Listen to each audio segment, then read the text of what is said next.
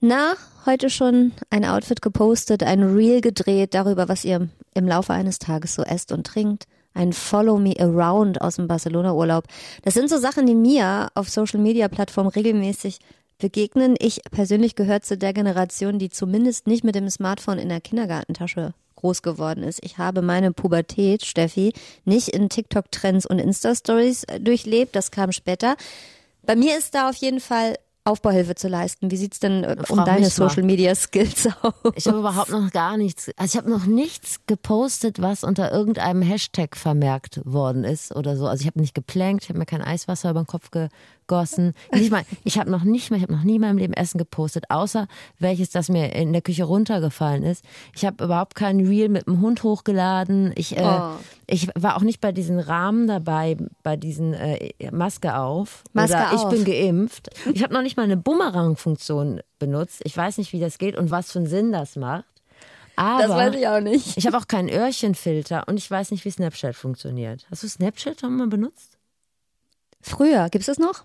Guck mal, da kann man schon sehen, Steffi und ich sind völlig äh, im Thema, aber wir sind beide willens, uns zu empowern, oder Steffi? Absolut. Ich habe den äh, Social Media Entwicklungsstand einer 80-Jährigen, aber komm on, wir wollen das ändern, weil das soll ja gut sein, tatsächlich. Genau, wir machen heute gemeinsam mit euch den Social Media Führerschein und wir lernen, wie man influenzt oder zumindest lernen wir heute, wie man aus TikTok, Insta und so weiter das Beste rausholt. Das ist absolut keine normale Frageplattform, aber hier wird zu jeder Frage eine Antwort geboren. Das ist das Sprungbrett, durch das ihr zum Verständnis kommt. Guten Tag, das ist das Flexikon. Ein Podcast von Enjoy vom NDR mit Steffi Banowski und Anne Radatz. Ein Laber-Podcast mit Bildungsauftrag für wichtige, unbequeme, viel zu selten gestellte und manchmal peinliche Fragen des Lebens. Die wollen wir beantworten mit Hilfe von Leuten, die es wissen müssen. Und das ist hier die Frage. Social Media. Wie erhöhe ich meine Reichweite? Es ist so, Full Disclosure, dass äh, du, Anne, zwar vieles noch nicht gepostet hast, aber einen positiven Corona-Test. Das Standardwerk der Online-Publikation, der positive Corona-Test. Corona-Test, ja, seit dem Jahr 2020. Ich war ähm, auf Mallorca im Urlaub und ich habe mir Corona mitgebracht. Im Nachhinein denke ich, ein kaltgepresstes Olivenöl wäre die schönere Idee gewesen. Aber gut, nun war es Corona. Und es dauert, es dauert und dauert und dauert. Und deshalb ist heute der Tag gekommen, in dem Steffi und ich zum allerersten Mal, seit es das Flexikon gibt, nicht äh, zusammen in einem Studio stehen. Und ich hatte mir so können. viel, ich hatte mir so viel überlegt für heute, wie wir uns das erste Mal seit Wochen wieder in die Arme schließen, wie wir uns zärtlich anfangen. Wirklich, ich hatte mich richtig gefreut. Aber wer weiß, Ja. ich werde sicherlich irgendwann mal nachziehen. Du arme Dann werde Frau. ich auch alles für dich tun. Dann werde auch ich dir, so wie du es gerade vor der Aufnahme gemacht, ich habe ein kleines Care-Paket vor die Haustür gelegt bekommen von Steffi mit einem Ü-Koffer, also der, der Technik, die man für so einen Podcast braucht, und eine kleine Tupperdose mit zwei selbstgebackenen Keksen. Und vorne auf der Tupperdose drauf ist auch ein kleines Virus mit einer Maske. Also, wir haben schon gesagt, wir starten ganz unten im Social Media Dasein. Vielleicht geht euch das ja ganz ähnlich, dass ihr denkt, das könnte man mal ein bisschen ausweiten. Denn äh, es läuft ja nichts mehr ohne, wenn du dich irgendwo vorstellst beim Arbeitgeber oder selbst wenn ein Handwerker kommt und dir zwei Wochen lang das Badezimmer richtet, kannst ja davon ausgehen, der hat dich schon mal gegoogelt. Ja. Und wenn du gar nicht auftrittst, geht's noch. Aber wenn du weiß Schlecht nicht, auftrittst. schlecht auftrittst, ist unangenehm. Ich habe auch das Gefühl, so ein gut gefollowter Social Media Account ist inzwischen fast ein Statussymbol. Ne? Also früher hat man gesagt, guck mal hier, ein Sportwagen, eine teure Uhr und eine Yacht. Total. Und heute zeigt man vor, wie reichweitenstark der eigene Insta-Account ist. Und wenn ihr jetzt sagt, also ich bin jetzt auch kein Reality-Star oder so, aber vielleicht kann ich irgendwas, eine Kartoffel schälen, ohne abzusetzen oder sowas zum Beispiel. Ich möchte mich einfach präsentieren, so wie ich bin. Da helfen wir euch, da greifen wir euch unter die Arme. Ich möchte einmal mein Recherchen-Highlight vorweg Okay. einmal erzählen, wenn ich das darf. In meinen Recherchen zum Thema Influencing bin ich auf Folgendes gestoßen. Die Plattform Influencer.de aus Köln, die hat im März 2020 mal ausgewertet, wer die wachstumsstärksten deutschsprachigen Influencer sind. Zu dem Zeitpunkt, ne? Also es ging um Reichweitenwachstum. Und dann waren dann so Leute dabei wie Olli Pocher oder ähm, Lotte, diese Musikerin Lotte. Und weißt du, wer auf Platz drei war? Markus Söder unser bayerischer Ministerpräsident mit einer Wachstumsrate von 76 Prozent. Das war damals sicher die Corona-Politik, ne? Das war ja März 2020. Aber ich möchte euch damit nur sagen, der hat ja auch nicht zu Drake-Songs getanzt oder Jamie Oliver-Rezepte nachgeguckt bei Lip-Sync. Insta. Oder Lip-Sync-Videos gemacht, sondern Wachstum ist bei jedem Account möglich, auch genreunabhängig. Das Aber kann man ja schon mittlerweile, mal. mittlerweile gibt es doch sogar den Hashtag äh, Söder isst, wo er immer sein Essen postet. Kennst du den? Postet der sein Der Essen? postet sein Essen, na klar. Muss ich direkt mal hier nebenbei Second Screen mäßig. In seinem Feed sind keine Bilder vom Essen. Na doch hier. Zwei Orangensaft, kurzes Frühstück in Berlin und dann geht's zurück nach Bayern. war er bei Anne Hashtag Will. Söder ist tatsächlich. Da war Rührei. Lachs. Hashtag Söder Frühstück. Das Ja. wird auch nach Mahlzeiten aufgeteilt. So, wollen wir ins Thema starten? Anne, wen hast du mitgebracht? Ich, ich hatte mir aufgeschrieben, Geheilte first, aber soweit sind wir ja leider noch nicht. Schade. Also, Mhm, Infizierte äh, first. first. Genau, mein Experte ist Michael Britsch vom Bitstream Media Lab. Das ist so eine Agentur für unter anderem Influencer Marketing in Berlin. Der weiß, was man so als Creator machen muss, um seine Reichweite zu erhöhen. Der äh, berät aber auch die andere Seite und tütet so Markenkooperationen und so ein. Und der äh, kennt sich wahnsinnig gut aus im ganzen Social Media Bereich und hat ein paar Tipps und Tricks für uns, die er uns später verraten wird. Ich habe zwei Menschen mitgebracht. Ähm, es wird nachher zum Abschluss auch mal einen kritischen Blick auf das äh, Social Media äh, Thema geben, vor allen Dingen auf den Konsum und die Performance. Wobei kritisch will ich jetzt nicht sagen, also eher mehr Expertise als Ekstase. Vera Rodewald ist nämlich die Medienpädagogin an der Uni Hamburg und hat wirklich ganz gut im Blick, wie sich Plattformen so verändern und ähm, wo die super sind und auf welche Sachen man äh, mal auch mal so einen kritischen Blick werfen könnte und sollte. Aber die Und- später. Jetzt kommen wir zum Thema Ja. Ekstase. Jeremy Fragrance. Das ist der Parfüm-Influencer aus Oldenburg. Und äh, falls ihr den noch gar nicht auf dem Schirm habt, hier kommt eine kleine Werkschau. Du brauchst ein Parfum, was sehr gut im Winter riecht. Am besten Duft der sehr süß und stark und pfeffrig und vanillig. Das Zeug riecht so geil. Pfeffer, Tonkabohne, Apfel. Junge, riecht das arschgeil. Das riecht wie ein Börsenmakler, der auf Drogen ist. Und das ist in keinster Weise gut. Und der, so sexy. Der haut dich weg, Mann. Vielen Dank fürs Zuschauen. Ich liebe euch. Bis dann. Das ist Leidenschaft. Genau. Jeremy Fragrance, der Erfolg gibt ihm recht. 533.000 FollowerInnen auf Instagram, 5,3 Millionen Fans bei TikTok und 1,78 Millionen Abonnenten bei YouTube.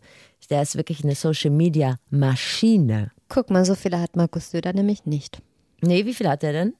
Ich glaube bei Insta 300 irgendwas tausend. Jetzt auch nicht so schlecht, aber, Aber ich glaube, Jeremy Fragrance hatte damals auch noch niemand richtig auf dem Zettel. Deine Statistik da war ja zwei Jahre alt. ja. Aber der ist in den letzten Jahren durchgestartet. Und das mit einem Thema, Anne, stell dir vor, du würdest zur Chefin gehen und sagen, du, ich habe eine super Idee, wir machen eine Parfumsendung. Ja, Wahnsinn. Ich glaube, da wird einem einmal freundlich zugezwinkert und dann wird man so betreut an seinem Platz zurückgeführt. Ja. Anne, meld dich, wenn es dir schlechter geht. Das finde ich auch wirklich am beeindruckendsten an diesem Typen, dass der mit einem Thema erfolgreich geworden ist, das so nicht visuell und nicht hörbar ist, sondern einfach nur olfaktorisch wahrgenommen wird. Aber allein dieser Ausschnitt, den du gerade gezeigt hast, der zeigt ja schon, wie unfassbar bildhaft und leidenschaftlich er Gerüche beschreiben kann. Das ist so irre. Ich entschuldige mal kurz die Qualität, mit der wir uns hier zusammengeschaltet haben, der Jeremy und ich. Wir haben uns, wir haben uns auch so getroffen wie wir beide jetzt, aber er hatte keinen. Hat er auch einen Keks Er hat, gekriegt? nee, er hat keinen Keks. Das war das Problem. Wir hatten vorher keinen persönlichen Kontakt und wir haben das, er hat es über Handy gemacht. Ich konnte ihn aber dabei sehen. Und wenn ihr Jeremy Fragrance kennt, äh, das tut der Sache keinen Abbruch. Er stand im Hotelzimmer im weißen Anzug und hat performt, wie er das auch sonst macht. So, ich Du wollte, folgst ihm jetzt, ne? Nee, folge ich ihm? Nein? Ja, er wird es nicht merken, wenn ich ihm nicht folge. Ich weiß es gar nicht. Jetzt ja. Ja. Ähm, der Durchschnittsfollower von Jeremy Fragrance ist aber auch, glaube ich, zwischen 17 und 25 und männlich. Oder ich habe ihn gebeten, sich mal selber vorzustellen. Wenn immer du oder irgendeiner bei Google oder bei YouTube parfümrelevante Keywords eingibst, bin ich an oberster Stelle anstelle jeder anderen Brand oder jeder anderen Institution. Alle Wege führen zu Jeremy, wenn es ums Thema Parfüms geht. Und der Algorithmus hat mich so geknallt, dass ich eben immer, wenn es ums Thema Parfüm geht, die Leute auf meine Videos kommen. Warum schlägst du dir die Hand vor den Mund, Anna? Weil ich einfach gerne nur eine ganz, ganz dünne Scheibe von dem Selbstbewusstsein und dem sich nach vorne verkaufen können äh, von Jeremy Fragrance hätte. Ich meine, er lügt ja nicht, das stimmt ja auch. Du kannst ja, ja irgendwas äh, jubeln, was mit, genau, es ist alles Fakt. Es gefällt mir, dass er sich dafür auch völlig zu Recht so feiert. Da kann Douglas einpacken. Im Algorithmus. Für mich kam direkt die Frage auf, woher er denn wusste, dass das funktioniert, Parfum im Netz. Ich bin also ein Mensch, der im Internet über Parfüms spricht und Leuten sagt, welche Düfte gut sind und welche Düfte nicht gut sind. Auch bringe ich ein bisschen Comedy, ein bisschen sexy, ein bisschen Tanzen rein, weil wenn sie einfach nur über ein Parfüm sprechen und sagen, dieser Duft eröffnet sich mit Sandelholz, Patchouli und hat eine Transition zu der Basisnote von Vanille, dann interessiert es kein Arschgesicht, wenn ich dir das mal so sagen kann. Das heißt, Parfüms sind eine emotionale Sache und das war auch eines meiner Erfolgsrezepte, Steffi, dass ich den Leuten mit Emotionen die Düfte erklärt habe und nicht dir fünf Minuten lang die Verpackung zeige und dann die, die Duftnoten vorlese. Ich will nochmal betonen, dass auch Jeremy das richtig macht, was unser Zukunftsforscher Oliver Leis, mit dem wir gesprochen haben in mhm. der Wohnenfolge. Mhm. Und zwar spricht er dich mit Namen an. Ich liebe das, wenn Leute, die mit einem sprechen, einen so proaktiv mit Namen ansprechen, obwohl man sich kaum kennt. Der hat ja wahrscheinlich 20 Minuten vorher erst erfahren, dass du Steffi heißt. Damit kriegt er mich allein schon. Und mit Patchouli und Sandelholz natürlich. Ja, damit kriegt ja anscheinend niemand jemanden richtig, wenn du jemandem nur erklärst, was in so einem Parfüm drin ist. Ja, ich mag das auch, dass er mich mit Namen angesprochen hat. Das ist allerdings ein kluger Trick von Leuten, das weiß ich auch. Ich weiß immer, wenn ich mich aber drauf ich auch, ich auch. Ich lasse mich da gern umgarnen. Also ich denke, das erschließt sich, ne? Und so hat er halt Stück für Stück diese Marke aufgebaut und da muss man auch Bock drauf haben. Also, dass man sagt, ich mache jetzt nur das. Ich bin Jeremy Fragrance, ich stehe für Parfums. Ich hatte einfach Spaß an dem Thema und das möchte ich auch jedem als Tipp geben. Wenn du Influencer werden willst, dann mach einfach Themen, die du eh ohnehin geil findest. Und ich fand damals die Parfümbranche geil. Das erste Video war cool, das zweite Video war cool und das dritte ist viral gegangen. Im zweiten Jahr habe ich gesagt, okay, Steffi, also ich habe nicht okay, Steffi gesagt, aber jetzt sage ich, ich mache das jetzt. Ich werde der Parfüm Number One Ikone. Ich bin die Number One und ich habe radikal den Thema Selbstverbesserung. Wie kann ich der Beste sein? Weil es geil ist, der Beste in irgendwas zu sein. Es macht Spaß und es, es ist nur eine Win-Win-Situation. Bei euch geht es ja auch so ein bisschen um Self-Development. Du kannst nur gewinnen, wenn du selber das Asset bist, nicht als Seele, aber als Wert in der Businessbranche bist du attached zu bestimmten Dingen, die dich wertvoll machen. Leider in den meisten Fällen ist es nur der Titel, den du hast. Du bist der äh, Chefdirektor vom, vom Fernsehsender so und so. Und wenn du es nicht mehr bist, scheißegal. Und, oder du bist der Typ, der den, den Zahnstocher erfunden hat. Okay, cool, dein Zahnstocher ist relevant und das Geld, was du hast, ist relevant. Aber du als Mensch, ja auch, du hast schon nicht Skills, aber gut. Aber wenn du wirklich selber der Kernasset bist, dann ist das geil. Weißt du? Ich finde, das hat mich richtig zum Nachdenken gebracht. Das geht jetzt mehr so in die Richtung, wie baue ich mein Business auf, als wie äh, erweitere ich meine Reichweite. Aber ich habe das bei meinem Vater zum Beispiel gesehen. Ne? Der hat sich für sein, sein Leben lang für seinen Job den Arsch aufgerissen. Aber als der gestorben ist, haben die einfach nur seine Sachen weggeräumt und haben dann den Geburtstag am selben Tisch von Kollegin XY gefeiert. Der war dann mhm. Geschichte, er war nicht mehr da. Wenn Jeremy Fragrance nicht mehr da ist, wird man sich trotzdem an Jeremy Fragrance als die Person, die unteilbar mit dem Thema Parfums verbunden war, erinnern. Das finde ich ganz Was er aber auch richtig macht oder gut macht, ist, das ist ja eine Mischung aus Parfum zum einen, aber er ist ja schon, das ist ja schon Philosophie, schriftliches Prüfungsfach, was Absolut. er da macht. Also ja. es ist ja für ihn viel mehr als einfach nur Content. Und abgesehen davon, dass er eine Marke ist, weil er sehr special ist. Aber er hat natürlich auch ein Thema und eine Nische gefunden, die glaube ich, ich kenne jetzt auch nicht das ganze Internet, aber die komplett unbesetzt ist. Ne? Also mhm. Fashion-Influencer gibt es total viele oder Leute, die irgendwie äh, kochen oder Travel-Influencer. Aber ich kannte jetzt vor ihm niemanden, der vor allem auf die Art und Weise, wie er es macht, Düfte influenzt. Also das war eine totale Nische. Da Kann er sich total drin breit machen. kommen wir auch nachher nochmal drauf zurück, weil er sagt auch etwas darüber, dass man etwas besetzen muss oder dass man jemand sein muss, den es so noch nicht gibt. Weil das kennen die Leute. Aber es stellt, also langsam fragt man sich ja, was soll das noch werden? Also mir fällt kaum was, also was, was könnten wir denn beide machen, was einfach noch nicht besetzt ist? Hatten wir was, nicht was über leichte, leichte Verletzungen, so kleine Verletzungen aus dem Haushalt, dass wir die posten? Für Leute, die sich auch gern ein bisschen ekeln, die eine Wunde oder, oder so ein eitriges Extrem mal gucken, sehen können. Naja, oder auch gerne sich angucken, gibt's ja auch. Ja, oh ja, zum einen das, das geht natürlich so ein bisschen in die, Perversion. ja, Na, ist es eine Perversion? Das ist ein kleiner Kink. Ja, also genau, es geht so in die Kink-Richtung. Auf der anderen Seite ist natürlich dieses Gesundheitsbusiness riesengroß. Also wenn wir da irgendwie eine Kooperation mit einem großen Pflasterhersteller oder so herstellen könnten, Richtig. sowas in der Art, wäre nicht Oder eine falsch. Wundsalbe. Oder Wund Halten wir dran fest. Wir dran. Guck mal, hat Jeremy uns schon motiviert. Es ist natürlich alles vorausgesetzt, äh, Business ist dein Lebensinhalt. Ne? Wenn du sagst, ich habe andere Schwerpunkte in meinem Leben, ich möchte lieber mich um meine Familie kümmern oder ich möchte reisen oder so, dann äh, ist der Weg, den Jeremy da geht, natürlich nichts für dich.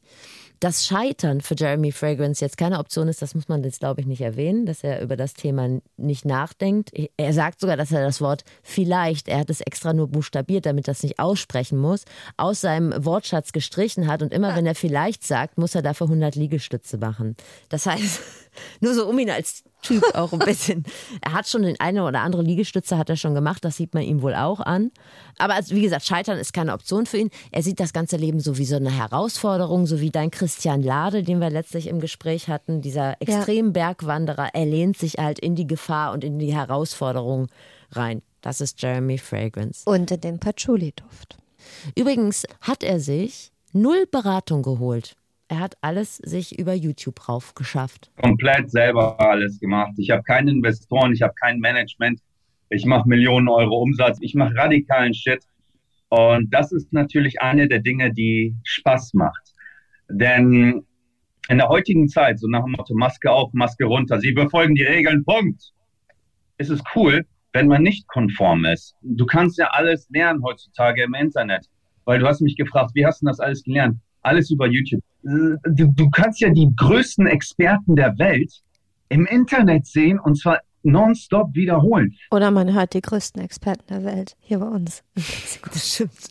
Er hat jetzt gerade von einer Million Euro gesprochen. Und ich Ja. finde, Geld ist ja auch nicht ganz reizlos, wenn man schon so viel Zeit beim Influenzen verschwendet, dass da ein bisschen Geld rumkommt. Deshalb kommen wir jetzt zum Cash-Teil. Jeremy Fragrance macht nämlich, glaube ich, wirklich sehr, sehr viel Geld. Der hat auch eine eigene Parfummarke, das bietet sich wohl an. Und äh, anhand der hat er mir erklärt, wie er im Internet sehr, sehr viel Geld verdient. Alle BWLer jetzt mal kurz die Taschenrechner rausholen. Ich konnte das nicht so schnell nachvollziehen. Ich mache einen Gutscheincode. Steffi 55, aber ohne E. Steffi 55, 55% Rabatt ab 255 Euro auf meine Parfüms. Jetzt, eine Stunde lang. So, ich habe 5 Millionen Follower. Davon haben wir 0,1 Conversion Rate. Das heißt, 0,1 Prozent meiner Follower tun, was ich denen sage. 50.000, das heißt, die müssen mindestens 52 Euro bezahlen. Das geteilt durch zwei, weil wir 55 abziehen. Ich habe ohnehin so circa 150 Euro pro Order in meinem Discount Show. 50.000 User mal 100 Euro sind 5 Millionen Euro. Was ich damit sagen will, ich mache so und kann mir ein neues Haus kaufen, einfach wenn ich Bock drauf habe, weil das Internet so eine Maschine ist. Checkt ihr das, Leute? Ich, ich bin ja auch in New York City oder so. Du kannst den besten Store der Welt haben oder den geilsten Kurfürstendamm. Ich bin gerade hier am Kudamm und so. Ist scheißegal. Du kannst doch nicht 5 Millionen, 50.000 Menschen oder 5 Millionen Menschen physisch hier bedienen. Ich habe das natürlich jetzt so schnell auch nicht rechnen Ich konnte können. das jetzt wird auch schon, nicht rechnen. wird Ich schon wird stimmen. schon Hand und Fuß haben, soweit, ne? Ja, ich wollte nur sagen, du musst natürlich erstmal zu der Reichweite kommen, Richtig. die er hat, ne? Und dann kann man das offensichtlich oder eventuell auch so umsetzen. Aber Ja gut, und wir haben ja auch keine Parfümlinie, ne? Und wir haben nicht mal selbstgestaltete Kerzen bei Etsy oder sowas. Wir haben nicht mal, kannst du Armbänder flechten? nicht mal das. Also Hm. deshalb meine Frage an ihn war dann auch nochmal, wie kann denn ein normaler Mensch ohne Reichweite oder mit ein bisschen Reichweite Kohle machen? Die Rechnung war dann auch ein bisschen einfacher. Also du, Steffi, bist Fitness-Influencerin mit zwei Millionen Followern. Ich bin dein Freund. Und dann sage ich, komm, wir machen einen Eiweißshake. Das geht immer die Scheiße. So, komm weg damit. So, wir gehen auf wlb.de, geben da ein Eiweißshakes, haben wir da 20 Firmen, schreiben wir an, an 10 Firmen. So, dann sagen die, ja, sehr geehrter Sohn, so, das kostet, Sie müssen mindestens 1000 Stück abnehmen. Produktionskosten sind 3,90 Euro. Wir nennen den Shake Steffis Shake und wir verkaufen das Teil für 29,90 Euro. Es gibt psychische Grenzen für Menschen, bis wann die wie viel bezahlen. 49 Euro ist eine Grenze, 29 Euro ist eine Grenze und so weiter. An deine 2 Millionen Follower, sagen wir 0,1 Prozent wieder kauft, haben produziert für 3,90 Euro, verschicken den für 5 Euro. 19,90 Euro, sagen wir mal 20 Euro ist Gewinn, mal 2000 sind 40.000 Euro pro Monat so gemacht und fertig. Das wäre jetzt der einfachste Weg, Geld zu machen als Influencer, wenn du nicht mal Influencer bist. Klingt ein bisschen nach Zuhälterei. war mein erster Impuls. Aber äh, natürlich, wir lassen uns davon jetzt einlullen. Wir haben natürlich ja. gar keine Ahnung. Und vor allem, also auch wenn ich, ich kann das jetzt auch nicht alles mitrechnen und äh, nachvollziehen, ob das jetzt alles so stimmt und Sinn macht und richtig ist, aber was mich viel mehr beeindruckt, ist dieses Selbstbewusstsein und diese Motivation und Leidenschaft und unter wie viel Strom der steht. Ja. Also das reißt einen ja schon mit. Und die Frage ist natürlich auch, warum sind Influencer und Influencerinnen äh, für die Vermarktung von Produkten eigentlich so Gold wert? Wir Influencer haben Aufmerksamkeit. Diese Aufmerksamkeit wird genutzt, um Produkte zu verkaufen. Punkt. Und wir haben auch sehr wenig Streuverlust in den meisten Fällen. Okay, jetzt wird es ein bisschen kompliziert. Das heißt wie folgt, wenn ich bei Fluch der Karibik auf Pro7 einen Werbespot buche und der kostet mich 30.000 Euro und ich bin Energy Drink Hersteller, dann ist das cool, aber da guckt auch die, die nette alte Oma zu oder das zehnjährige Mädchen zu, die kaufen meinen Energy Drink nicht. Das ist ein bisschen doof. Wenn du mir 30.000 Euro gibst als SD Lauda Firma und du willst keinen Streuverlust haben, dann hast du den auch, weil ich nur parfümrelevante Zuschauer habe. Aber da bin ich mir gar nicht so sicher. Glaubst du wirklich, dass von der halben Million Follower oder wie viele hat er? Was hattest du gesagt? Dass das, also die folgen ihm ja, äh, wäre jetzt mein Gefühl. Die folgen dem ja nicht nur, weil sie sich denken, Mensch, wie riecht wohl der neue Duft von Chanel, dass er mir das mal erklärt, Na, sondern die gesagt, folgen ihm ja auch, weil er eine Personality aber ist. Aber er hat ja gesagt, ne? es gibt ja eine, so eine Conversion Rate. Das heißt, ja. Normalerweise liegt die so bei 0,5 Prozent. Also 0,5 Prozent tun das, was der Influencer sagt. Das ist ja nicht besonders viel, aber bei den ganzen Followern, ich meine, der hat allein 5,3 Millionen bei TikTok. Und er hat mir im Gespräch erzählt, er hat eine Conversion Rate, die deutlich höher ist als, als ähm, normalerweise, ja. Okay. Weil die Leute sich wirklich für Parfums interessieren, die ihm zugucken. Das glaube ich auch, aber ich glaube trotzdem, dem folgen auch viele, weil die den einfach ähm, lustig finden. Lustig finden. Ja, zunehmend wahrscheinlich, so. ne? Sind wir jetzt auch nicht ganz unschuldig. Nee. Aber, aber wir müssen uns, glaube ich, finanziell keine Sorgen um ihn machen. Ich glaube auch nicht. Ich glaube nicht, dass der uns am Ende des Monats fragt, ob wir nochmal einen Fuffi überweisen und wir, können. Ja, genau. Und wir kommen nochmal auf die Frage zurück, die uns alle beschäftigen sollte. Und vielleicht kriegen wir die gelöst bis zum Ende dieser Folge. Was ist unsere Nische? Muss übrigens auch nicht sein, wo ihr euch schon seit der, eurer Kindergartenzeit für erwärmt. Man kann, wenn man es macht wie Jeremy Fragrance, sofort starten, auch wenn man nicht der Experte oder die Expertin in Sachen was auch immer ist. Er wusste damals, als er angefangen hat, über Parfums zu influenzen, wusste er nämlich äh, gar nichts. Ach, ganz kurz erklärt, damals hat ein Mädel hier über ein Chatprogramm ICQ mir geschrieben, du siehst aus wie ein Abercrombie Fitch Junge. Dann war ich das erste Mal in meinem Leben in Amerika. Ich wusste nicht, was Abercrombie ist. Gab es noch nicht in Deutschland. Bin ich in den Store reingegangen. Fand ich geil und es roch so gut und laute Musik geil. Da habe ich Abercrombie Fitch Fierce, den Duft von dem Store, gegoogelt Fand ich cool. Da gab es Leute, die über das Internet darüber sprechen. Das fand ich so crazy cool. Und dann habe ich einfach so aus Spaß Videos drüber gemacht und, und, und das war's. Also keinerlei Background. Na, wie siehst du aus, Anne? Wie sehe ich aus? Wie ein Ulla Popken-Mädchen?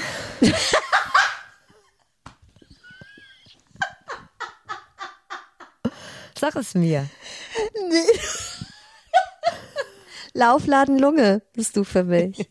da willst du mal einen weginfluenzen. Aber genau dieser Duft, über den er gesprochen hat, ne, und dass ihn dieser Laden so weggeflasht hat.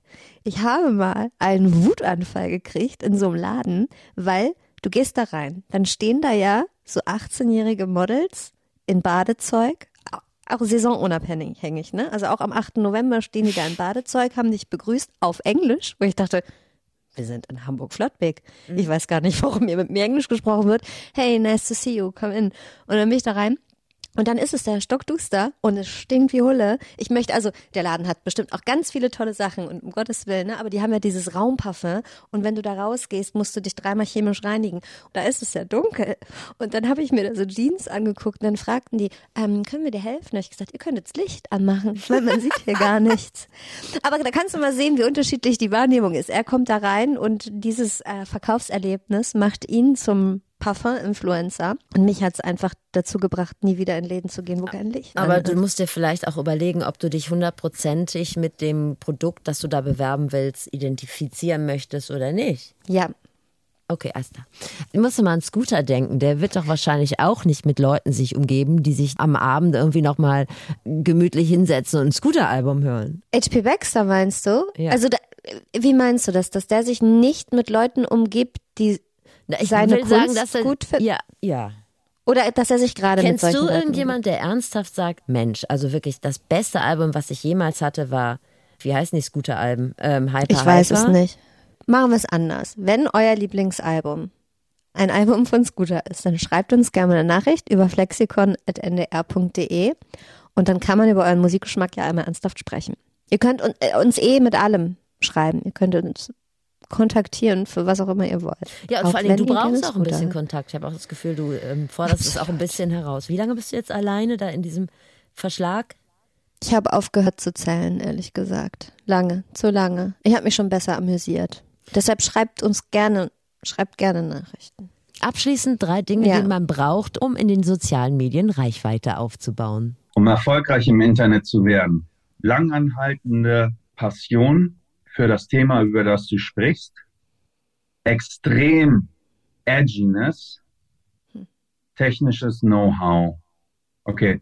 Du musst also eine langanhaltende Passion für das Thema haben, über das du sprichst, weil du musst auch nach dem 1720. Video Bock haben, über dieses Thema zu sprechen. Extrem edgy sein, leider, weil in der heutigen Zeit leben wir in einer Attention Society, das heißt Aufmerksamkeits Society. Die Menschen haben so kurze Aufmerksamkeit. Ich, ich, ich, ich bin ja im Wettbewerb mit einem Justin Bieber oder mit einem Ferrari YouTube-Video, wo irgendwie ein Auspuff-Sound gezeigt wird. Und, und die Leute entscheiden, gucke ich mir diesen Parfümtyp an oder das. Die können sich ja alles angucken. Die Leute wollen High Frequency. Entweder Superstar, ich bin der Geilste oder ich bin so wie auf Koks, auf Energy oder ich bringe mich gleich um, die andere Richtung. Die finden alles geil. Nur das in der Mitte finden die langweilig, weil die meisten Menschen einfach so flat sind. Das haben die selber schon den ganzen Tag. Deswegen wollen die, wow, geil. Und das dritte war so technisches Know-how. Muss schon wissen, wie YouTube funktioniert und so. Oder, oder, oder dass zum Beispiel das gerade gepusht wird, die YouTube Shorts gerade gepusht werden und lange Videos nicht. Und wie das funktioniert und welche Keywords. Das musst du schon wissen. Oder du hast jemanden, der dir das, der das für dich macht. Ja, guck mal, eine Handreichung zu deinem Experten gleich. Ich möchte noch ganz kurz ein paar Dinge über Jeremy Fragrance sagen.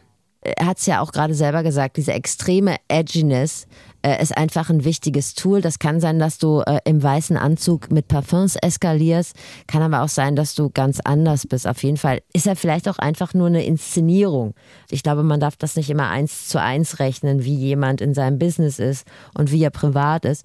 Und äh, was ich auch noch sagen wollte, ich habe Jeremy Fragrance als einen sehr freundlichen, verbindlichen, aufmerksamen und klugen Menschen kennengelernt. Und äh, das ist mir wichtig. Also unsere Werte müssen an dieser Stelle jetzt keine große Schnittmenge haben. Aber es war mir sehr, sehr angenehm, mit ihm zu sprechen. Das, äh, ich war sehr dankbar. Danke, Jeremy. Deine Steffi. Trotzdem, trotzdem fragen sich alle, die gerade zuhören, warum du ihm dann immer noch nicht folgst. Das ist natürlich richtig. Ich habe gerade gedacht, weißt du, als er so erklärt hat, man muss so eskalieren und ne, das muss irgendwie knallen und edgy sein und so.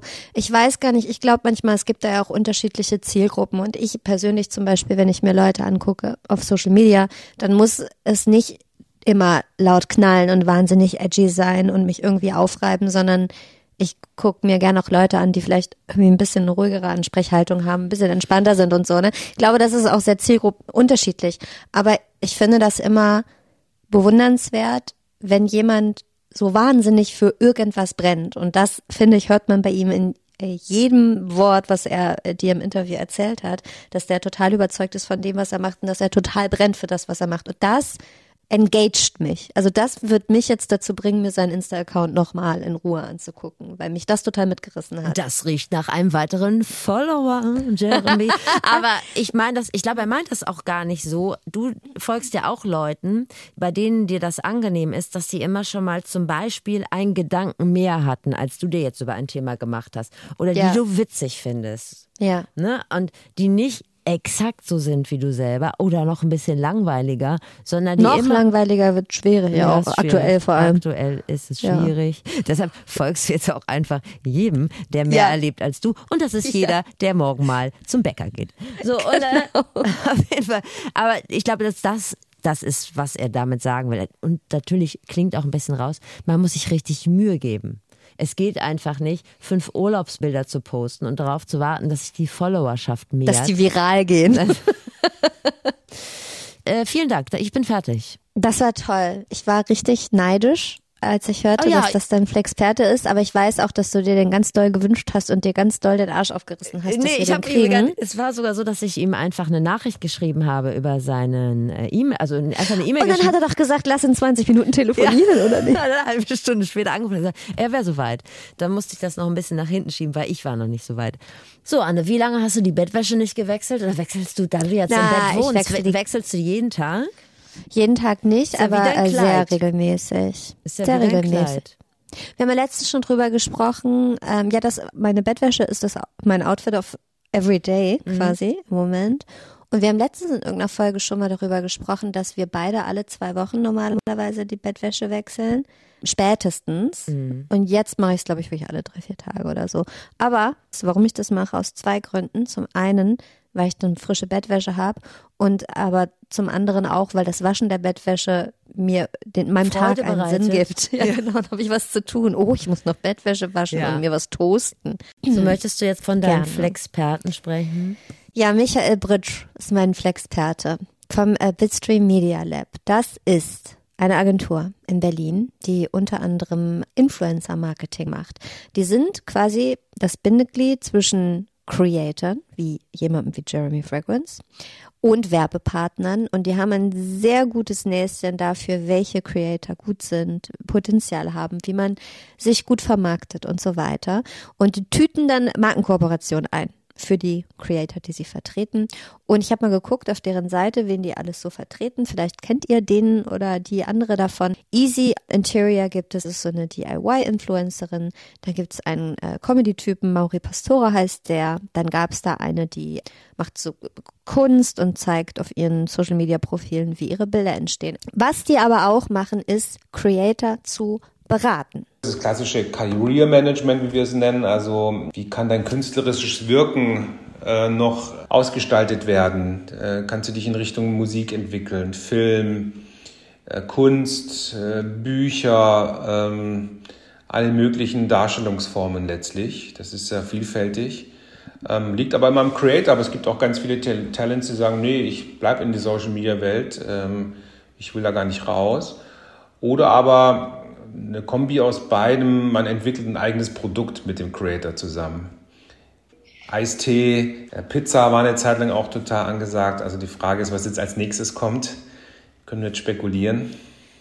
Wir spekulieren mal, Steffi, ich Ja. weiß nicht, was als nächstes kommt, aber ich, wenn ich ein Creator wäre, ich hätte gerne eine eigene Hut- und Mützenkollektion. Weil ich mag Hüte und Mützen. Und ich würde mir das gerne als zweites Standbein aufbauen. So wie Shirin David ihren Eistee hat, hätte ich gerne eine Mützenkollektion. Können, und wir du? nicht, können wir nicht bei dem Pflaster bleiben oder so Desinfektionsspray? Das brauchst du jederzeit. Aber das ist so Hände, hier so ein Handgel. also ein Desinfektionsgel. Flexifektionsgel zum Beispiel, könnte man ja sagen. Oh, das finde ich Hat so man schlimm. immer zur Hand.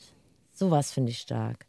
Michael, erhöre uns. Erhöre, hilf uns doch bitte. Ja, also, Bitstream Media. Lab vertreten und beraten Creator, aber sie beraten auch Marken beziehungsweise Firmen, wie die ihre Social Media Auftritte verbessern können. Die produzieren Content für Klienten, die beraten die und so weiter und die machen quasi so eine Art rundum glücklich Paket für alle, die die Gen Z erreichen wollen. Ähm, das machen Michael und sein Team. Wir wollen aber wieder zurück zu den Creatoren, die so wahnsinnig viele Follower haben. Und uns geht's ja äh, in dieser Folge auch um die Frage, wie kriegt man überhaupt so viele Follower? Und das, was Influencerinnen und Influencer machen, ist am Ende des Tages eine Art von Kunst, sagt Michael. Und bei jedem sieht die Kunst einfach ein bisschen anders aus. Das ist die Kunst, äh, Menschen für dich zu begeistern. Und äh, bei dem Musiker ist es eben, weil er toll singen kann oder toll Gitarre spielen kann oder tolle Songs schreibt. Bei dem Model ist es, weil sie toll ausschaut. Und bei dem Creator ist es, weil er eine Art hat, die Leute begeistert, die sie mögen, weil er sie an, dem, an seinem Leben teilhaben lässt oder an Aktionen, die er macht. Ne? Also war ja zeitlang, ist ja immer noch diese ganze Game-Welt, also diese Let's Player, die sich dabei gefilmt haben, wie sie Minecraft spielen und äh, tausende von Jungs haben einfach zugeguckt. Ne? Und das ist am Anfang natürlich ein bisschen befremdlich, aber wenn man sich das dann so ähm, überlegt, ähm, gibt es ganz viele Jugendliche, die sagen, aber wie könnt ihr eigentlich vom Fernseher sitzen und Leuten zugucken, wie sie mit Schienen durch den Wald laufen und dann auf Scheiben schießen? Absolut richtig. Ich finde das so gut, das Beispiel, ne? Ja. Also ich finde, das kann man sich mal merken, wenn die ältere Generation, also ich sag mal, Alter unserer Eltern, wenn die einen fragen, warum man sich sowas anguckt. Also ich gucke mir jetzt auch keine Let's Play-Sachen bei Twitch an, aber dann kann man auch mal zurückfragen, gut, ihr guckt Biathlon, warum? Ich gucke halt Leuten beim Minecraft-Spielen zu oder beim Kerzenziehen. Oder beim Hundetrainieren. ja, aber wobei er natürlich total recht hat, weil ich habe mich auch immer gefragt, guck mal, dann hast du so einen Influencer und da hat man immer gedacht, ja, aber was macht er denn beruflich? aber was, fragst du aber auch bei Gitarristen von einer guten Band, fragst du auch nicht, ja, aber was machst du denn beruflich? Und wenn du dir mal jemanden angeguckt hast, wie Falco Punch oder so, das ist ja richtig krasse Kunst. Das ist ja richtig viel Arbeit. Das ist Content auf jeden Fall muss man richtig viel Content kreieren, möglichst geilen Content. Und was geiler Content ist, das erklärt uns Michael jetzt mal anhand von ein paar Beispielen. Du musst letztlich, wenn man so will, so einen X-Faktor haben. Du musst etwas haben, was Leute irgendwie an dir fesselt. Und das kann auch was ganz Schräges sein. Also es muss ja nicht immer nur das super Übertalent sein, sondern das kann eben äh, der lustige Typ sein. Das kann eine Kombi aus etwas sein, aus jemand. Es gibt, äh, es gibt äh, Creator, Gewitter im Kopf, die haben Tourette-Syndrom, also im Prinzip ein Handicap. Aber wie sie mit diesem Handicap umgehen, dass sie sich dabei filmen, das ist das große Faszinierende an diesem Account und deswegen folgen den Jungs Millionen von Leuten. Oder es, äh, du bist äh, mit deiner, mit deinem Charakter, mit deinem Liebeskummer im Prinzip äh, zeigst du dich und mit deinem Leiden und lässt die Menschen daran teilnehmen und das, bin, das schafft eine emotionale Bindung, also wie vielleicht ein Love-Song letztlich. Ne? Also das ist so eine, das ist es vielleicht, eine emotionale Bindung herzustellen zu dem Betrachter, zu dem Zuschauer. Würde dich das glücklich machen, einfach bekannt zu werden mit deinem äh, Liebeskummer? Vermutlich nicht. Das ist ein kurzer Ruhm. Vor allem, ich wollte gerade sagen, Jeremy Fragrance hat uns ja vorhin beigebracht, dass man auch langfristig brennen muss für das Thema. Ja. Und ich würde jetzt für jemanden, der vielleicht durch eine Liebeskummergeschichte viral gegangen ist, würde ich nicht für diesen Menschen hoffen, dass er das acht nee. Jahre am Stück machen kann. Aber also man muss nicht irgendwelche Kunststücke können, sondern manchmal reicht auch irgendein starker Charakterzug. Es gab mal, ich komme leider nicht auf den Namen, ich glaube, der war Amerikaner, der hat sich einfach wahnsinnig euphorisch über random Sachen freuen können. Also der ist ausgeflippt, eine Kugel Erdbeereis gekauft hat so und dabei hat er sich gefilmt, davon hat er Videos ins Netz gestellt und die Leute fanden es total mega. Also auch das kann schon reichen, wenn es gut gemacht ist und wenn man damit irgendeinen Nerv trifft oder wenn es das vielleicht auch einfach noch nicht gab, so wie Frequency Influencing. Naja, also wenn man sich das mal überlegt, dass die größten TikTokerinnen äh, Lip Sync zu Ariana Grande gemacht haben und das heute noch machen, das verstehe ich übrigens nicht so richtig. Nee, ich auch nicht, aber ich glaube, das verstehen du und ich nicht, weil wir nicht Zielgruppe äh, sind. Ne? Also, dass man äh, Frauen um die 40 nicht begeistern kann, indem man in einem Crop Top Thank You Next von Ariana Grande nachtanzt. Oder? Also, kennst du jemanden in unserem Alter, der sich dafür nachhaltig begeistern kann? Ja, Herren, ja Herren in unserem Alter würden sich dafür vielleicht. Also es geht so, schon ja, langsam okay. in diese Richtung. Also es ist ja, glaube ich, sowieso so, dass TikTok im Moment äh, von einer Zielgruppe besetzt wird, die sich für ganz andere Sachen interessieren als die, für wie, die wir, wir uns interessieren. Also am Anfang hat man gesagt, man, man setzt da keinen Fuß rein, weil das käme irgendwie total cringe rüber. Mittlerweile ja. muss man aber, glaube ich, einfach sagen, ist dieses Gefäß TikTok gerade von sehr jungen Leuten, von einer sehr jungen Zielgruppe besetzt. Es wird aber über kurz oder lang wahrscheinlich werden da auch Leute Kerzen ziehen. Oder, naja, wie, ähm, bei, wie bei Instagram es ja auch war, ja. ne? wo dann irgendwann die Leute von Facebook zu Insta gewandert sind, die werden jetzt dann wahrscheinlich irgendwann zu TikTok. Und die jungen, jüngeren Leute ziehen dann wieder weiter zu, was auch immer als was nächstes kommt. Ne? Michael hat auch noch, der gibt auch noch mal so einen kleinen Ausblick. Da wollte ich Michael natürlich nicht vorgreifen. Nein, sei doch so Bitte, gut. Frau Radatz. Also auf jeden Fall kannst du nur hoffen, dass das, was du machst im Netz, dann möglichst viele Leute mitkriegen und dir folgen. Und welche zwei Beweggründe es überhaupt gibt, jemandem zu folgen, das erklärt Michael jetzt. Das eine ist, ich folge einem Creator aus so persönlichen Gründen, weil ich den cool finde oder sexy oder lustig. Und dann gibt es die andere Ebene, ich folge dem Creator, weil mir sein Content gefällt, weil er krasse Videos produziert, also Videokunst weil er super Sketche aufnimmt, weil er krasse Informationen mir vielleicht äh, aufbereitet über Hintergründe und so weiter und so fort. Das sind so für mich die zwei Ebenen. Also eben der Videocontent zum einen und die Personality auf der anderen. Habe ich mir noch nie so bewusst gemacht, aber stimmt natürlich. Stimmt, aber ich würde gerne eine Sache ergänzen, die Michael jetzt nicht aufgezählt hat, von der ich mir aber sicher bin, dass es die auch gibt, und zwar einen dritten Grund, Menschen zu folgen. Und zwar gibt es ja auch leider sowas wie Hate Follow, nennt man es, glaube ich. Ich finde jetzt Hass ist ein ähm, sehr starkes, starkes Wort. Ich Wort, ja. bin weit davon entfernt, irgendeinen Creator zu hassen, weil ich kenne die ja alle gar nicht. Aber ich glaube, man muss vollständigkeitshalber auch sagen, dass es auch Menschen gibt, die Creatoren, Influencerinnen, Influencern folgen, weil sie sich besonders gerne über die aufregen ne? und sich daran reiben, was die so machen und posten. Das ist ja auch Teil der Wahrheit. Bin ich auch nicht frei aber, von, aber um ehrlich ist, zu sein. Wollte ich gerade sagen, aber kann man darauf, kann man glaube ich keine äh, Influencing-Karriere aufbauen, oder? Äh, ich bin einfach nee, besonders ich glaube, der Teil deiner Follower, ja. ja.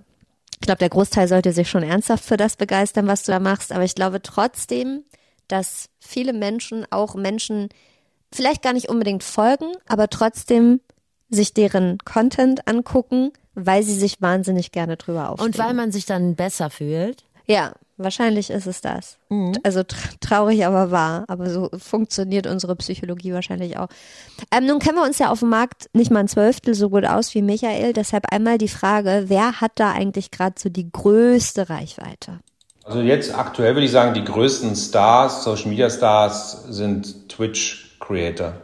Also Montana Black, ja, Knossi, Trimax, das sind so die, die momentan mit angesagtesten. Und was ist da der Grund? Ist es die Sexiness? Ist es, er hat doch gerade so ein paar Schlagworte genannt. Ist es die Sexiness? Sympathisch sind sie auch nicht. Es ist einfach. Wahrscheinlich ist das so eine Mischung aus, man bewundert deren Kunst, weil die dann besonders gut zocken können und vielleicht weil die so relatable sind. Mhm. Also ist das, ne, weil die, ah cool, die machen in ihrer Freizeit genau das gleiche wie ich. Die sitzen im Gamingstuhl mit Monster Energy, wir, um dieses Bild mal wieder zu bemühen, das wir so gerne benutzen. Cool, der führt das gleiche Leben wie ich.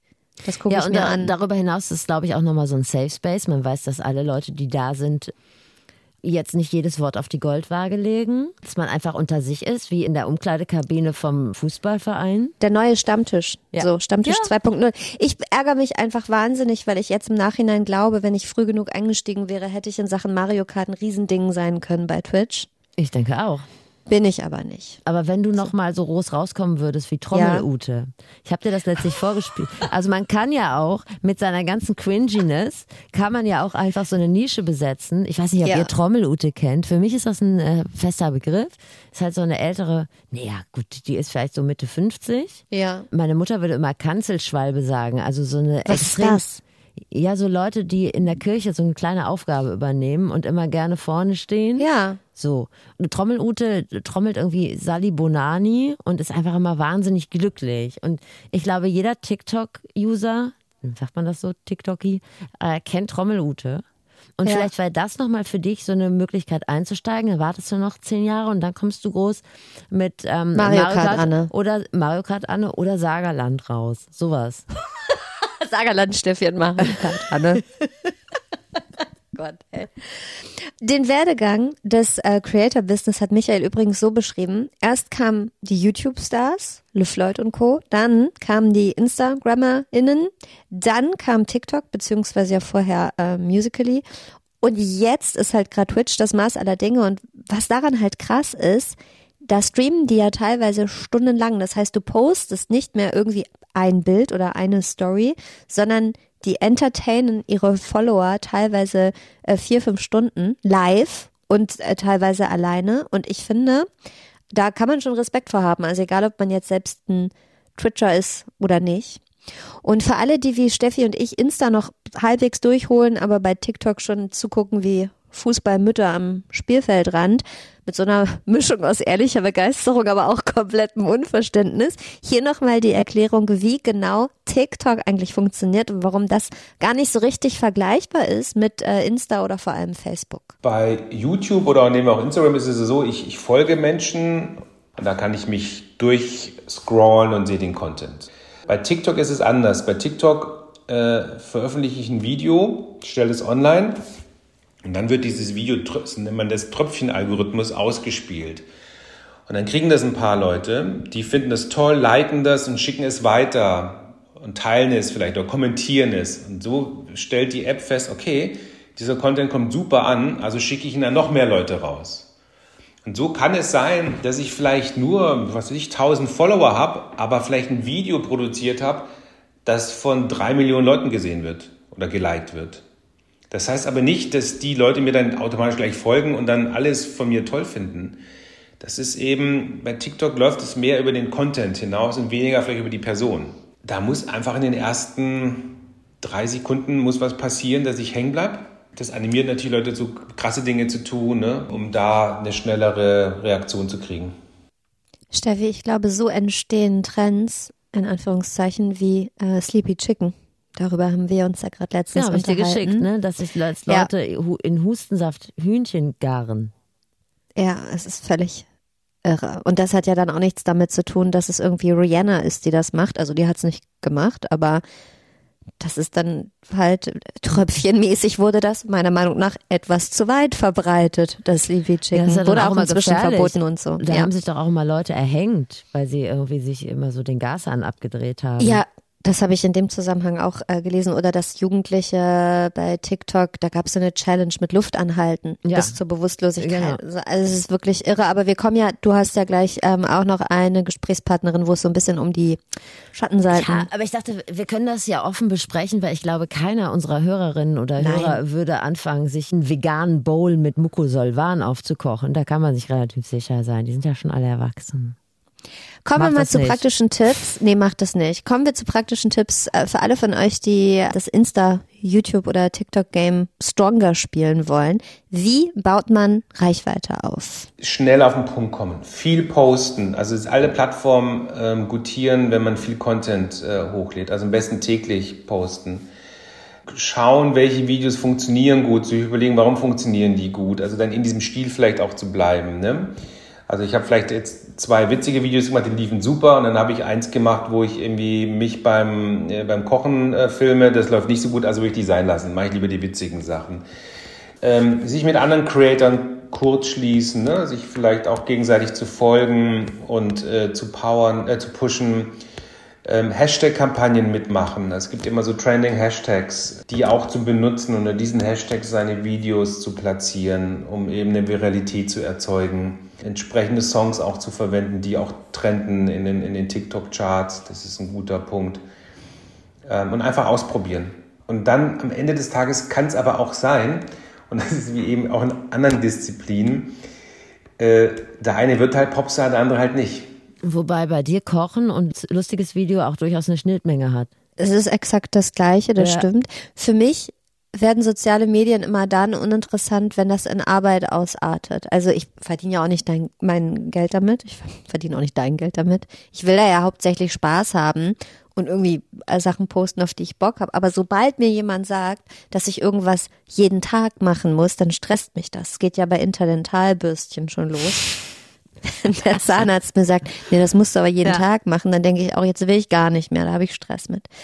Die Zukunft der Creator, der InfluencerInnen und der sozialen Medien ist übrigens das hier. Also generell kann man sagen, Bewegtbild, also Videocontent ähm, ist einfach das Thema und äh, der wirklich große Trend ist Livestreaming. Ähnlich wie so Home-Shopping-Kanäle, ne? man hat dann Live-Sales-Sessions, gibt es in Amerika schon ganz viele, machen Marken. Ähm, aber der Live-Streaming-Markt, das ist ein Riesenmarkt, der immer mehr Publikum bindet und dahin zieht. Ist vielleicht noch nicht der richtige Content dabei, dass wir sagen, okay, jetzt setze ich mich mal hin und gucke da mal zwei Stunden zu, aber das wird kommen. Also, dass letztlich dann da Creator und Akteure am Start sein werden, denen wir folgen und äh, wo wir zuschauen können und interagieren können. Das ist auch so ein Thema. Ne? Ich kann ja dann auch mich beteiligen, ich kann ja Kommentare reinschreiben, ich kann eine Unterhaltung anzetteln, was eben im linearen Fernsehen nicht geht. Das lag mir nämlich die ganze Zeit auf der Zunge, so richtig boomermäßig zynisch zu sagen, ja, es gibt's schon, es heißt Live-Fernsehen. Ja. Aber da ist die Interaktion halt, also zumindest erschwert. Ich will nicht sagen, dass es nicht geht, aber über das lineare Fernsehen nicht so einfach und nicht so direkt wie beim Streaming. Das entwickelt sich ja gerade erst. Das sind wie viele, ganz viele kleine Bands, die erstmal vor kleinen, nicht halb ausverkauften Hallen spielen, so wie die mhm. Wurst im Tunnel. Und da muss man gucken, wer nachher Zuschauer bindet und wer nicht. Wäre jetzt meine Perspektive des Ganzen. Weil erstmal habe ich gedacht, auch wie unangenehm, du stellst dich da irgendwo hin und fängst an, vor nicht vorhandenes Publikum, das wird man ja mhm. wahrscheinlich mhm. auch sehen, wie viele Leute da zugucken, da irgendwas zu erzählen und eine Show abzureißen. Aber das ist, glaube ich, die Hürde, die man nehmen muss, genauso wie früher eine Band oder ein Comedian auf die Bühne gegangen ist und da war halt erstmal keiner. Lingen ist abgesagt. Ja. so. Michael Britsch war das vom Bitstream Media Lab. Der Peter dann peitscht vielleicht auch unsere Accounts noch nach vorne, Steffi, oder, oder erklärt uns eine schöne Medienpartnerschaft. Aber ich glaube, mit unserer niedrigen Followerzahl. Ja, weil du auch keinen Bock hast, mal einen Tag mal dich darauf zu ja, konzentrieren. Ja, aber wer will bei uns auch Werbung Tagen schalten? Und machst gar nichts, außer jammern. Ja, das kann doch auch eine Nische sein. Und dann Absolut. schaltet vielleicht irgendeine Bäckerei aus Bolling steht oder irgendein schlecht laufender äh, Hautarzt oder so, schaltet dann auf meinem Account mal eine bei Werbung. Der, ja, bei der, bei der Herbstwelle bist du dann die schwemmt dich nach oben. Oh, die will ich nicht nochmal mitmachen. Naja, gut. Um die Sache hier auch nochmal mit einem Fragezeichen zu versehen, ist denn das alles so geil? Ne? Wir lesen ja auch immer wieder von Leuten, von Mädchen vor allen Dingen, die ein falsches Körperbild entwickeln oder Typen, die sich komplett online verlieren. So, und deshalb habe ich, äh, wie es mein öffentlich-rechtlicher Auftrag ist, habe ich mich auch nochmal rückversichert bei einer Frau, die sich damit auskennt, mit den Gefahren des Internets. Ihr Name ist Vera Marie Rodewald. Die ist Medienpädagogin an der Uni Hamburg. Das war sehr praktisch. Sie stand nicht im weißen Anzug im Hotel. Ich konnte sie persönlich aufsuchen, nachdem wir uns beide getestet haben.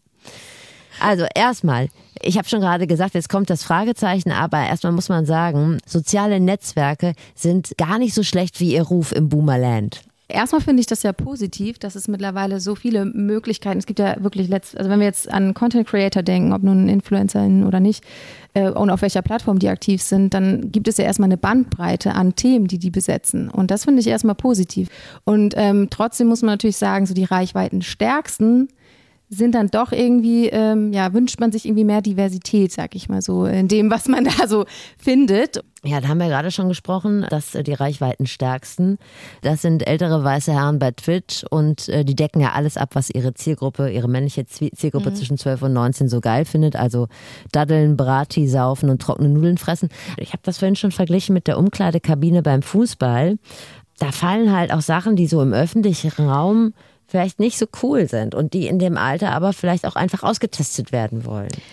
Ich habe auch äh, in der Recherche für diese Folge nochmal bei Redaktion Netzwerk Deutschland so einen Artikel über Montana Black gelesen. Mhm. Da ging es auch um diese Sexismusvorwürfe, die es da mal gegen ihn gab. Zu denen hat er sich auch geäußert, hat sich entschuldigt und so. Aber das habe ich auch gedacht, als Michael diese Twitcher aufgezählt hat, dass ich so dachte, ah, da war jetzt auch der ein oder andere dabei, da habe ich auch schon mal Schlagzeilen in nicht so positiven Zusammenhängen gelesen. Und ich finde es dann auch manchmal so gefährlich, weil die Zielgruppe so jung ist. Ne? Weil natürlich viel ähm, auch um das Thema Unterhaltung geht, ne? sich lustig machen über etwas und was für den einen eben Spaß ist, ist für andere eine Diskriminierung. Und ähm, ich glaube, da findet auch bei den InfluencerInnen nicht immer so eine Reflexion statt. Da kommen dann noch andere Aspekte zum Tragen, nämlich so die ganzen Algorithmen, die uns natürlich verleiten, immer weiter zu scrollen, das nächste Bild und bevor ich das eine Reel zu Ende geguckt habe, kommt schon das nächste und das ist natürlich schon so drauf programmiert, dass wir nicht aufhören wollen. Und ähm, dann kommt natürlich auch noch der Punkt, dass es bestimmte Bedürfnisse befriedigt, die wir haben. Ne? Also Social Media ähm, ermöglichen uns, dass wir Beziehungen pflegen können, dass wir uns informieren können, dass wir aber auch einfach unterhalten werden.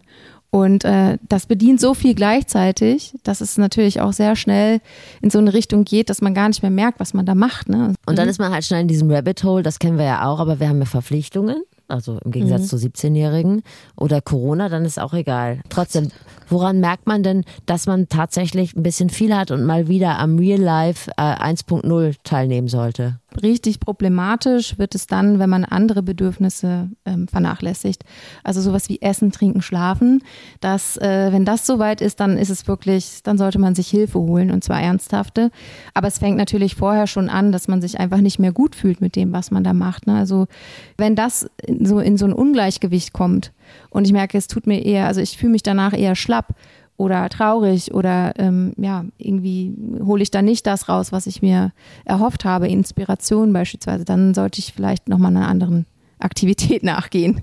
Wir wollen aber noch einmal die Perspektive wechseln. Wir wollen ja eigentlich besser werden im Influencen, nicht im Influencen sein lassen. Wie ist das denn, wenn man so ein bisschen Community aufgebaut hat und immer Likes bekommen hat, ähm, also immer so ein positives Netzwerkfeedback und irgendwann lässt das nach? Also irgendwann kriegt man keine Likes mehr. Ist das nicht total gefährlich so für die Psychogesundheit? Also ich nehme das selber wahr, wenn ich irgendwie Instagram nutze, wie sehr sich, naja, letztendlich auch die InfluencerInnen an das anpassen, was die Community von ihnen will. Also und wenn die mal auch mal sagen, ja, Moment mal, aber den Content, den wollte ich ehrlich gesagt von dir nicht sehen. Ach, du hast jetzt ein Kind? Nee, das, äh, du, ich dachte, du machst Mode.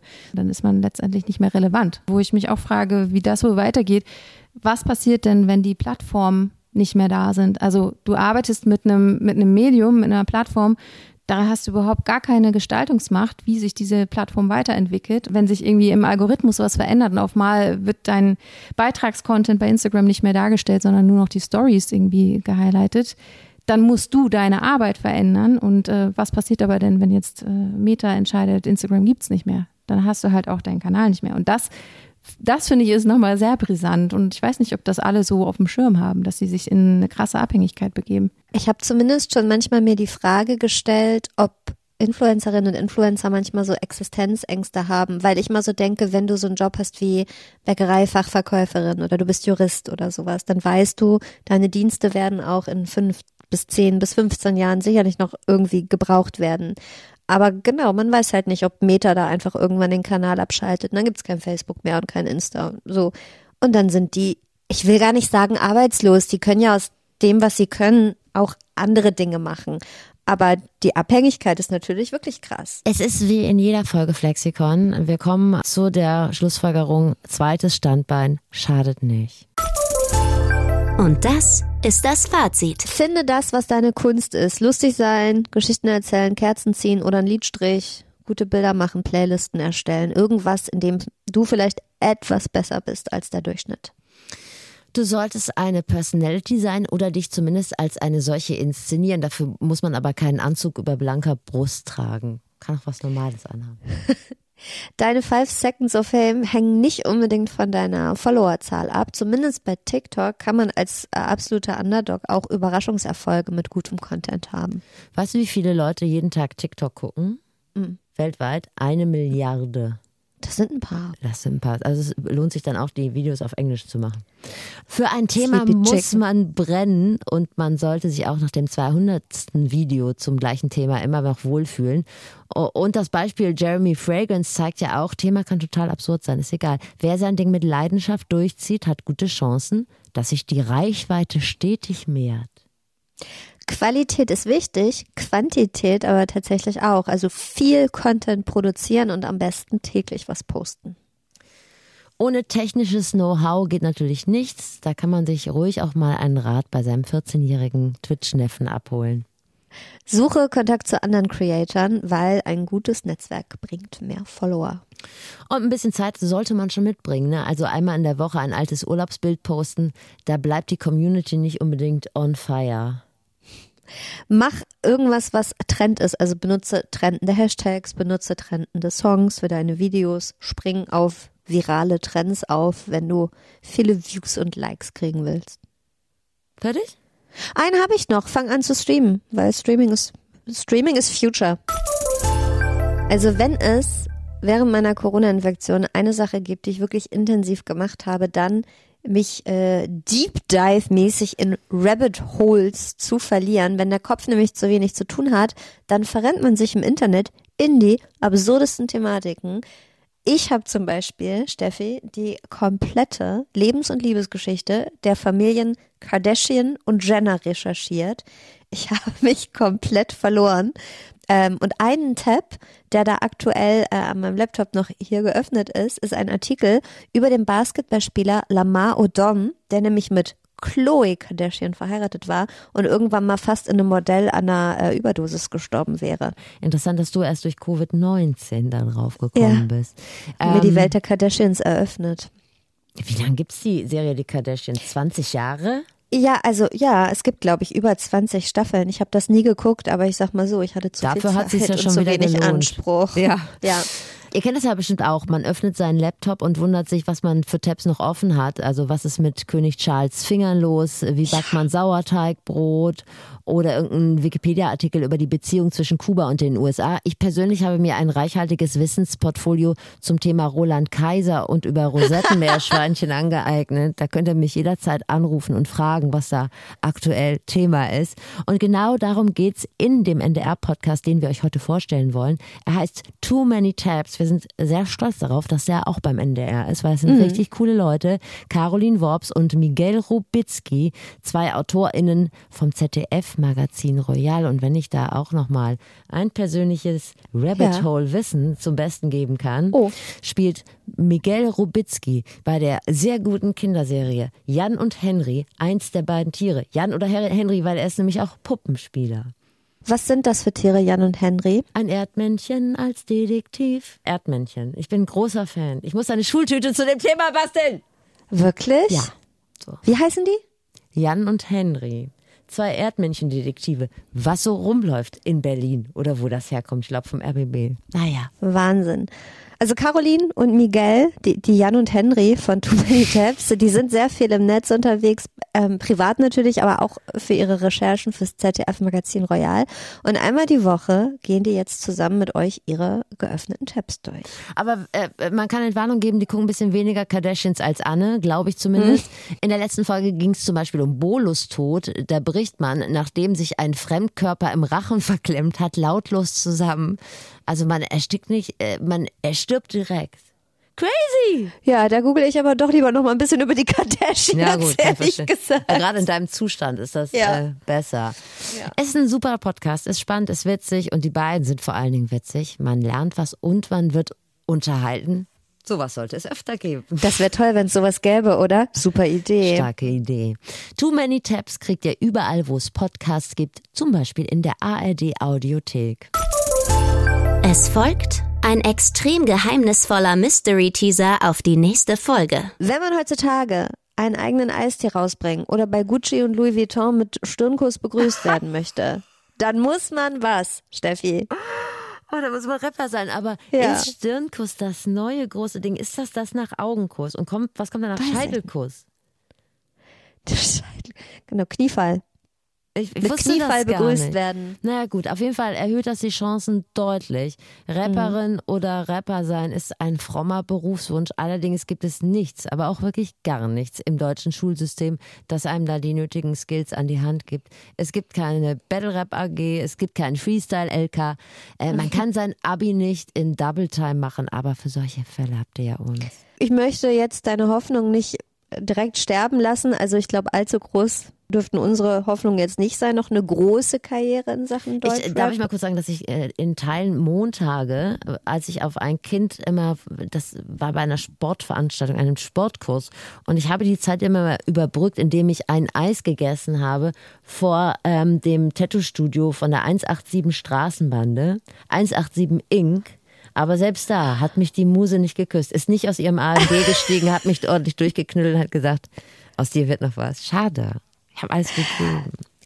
Steffi und ich, wir sind der Meinung, viele Dinge aus dem Rap kann man auf jeden Fall auch im normalen Leben richtig gut gebrauchen. Wortgewandtheit, sprachliche Schnelligkeit, Geschichten erzählen können, Gedanken auf den Punkt bringen und so weiter. Und all das wollen wir in der nächsten Flexikon-Folge lernen. Wir sprechen mit deutschen Rapperinnen und Rappern ähm, und äh, holen uns Tipps. Und vielleicht äh, wird das ja am Ende der Folge was und wir haben einen eigenen Rap, den wir auf gar keinen Fall singen möchten, sage ich direkt, rappen möchten. Also vielleicht die anderen. Wir schreiben an, die anderen performen ihn. Das würde mir Steffi, gut gefallen. Ja. Ich bin frischer als Mentos, krieg säckeweise Fanpost, mein Rap ist fett und deine ist Trennkost. Von wem ist das? Das ist ein fettes Brot. Ach, ernsthaft? Ja.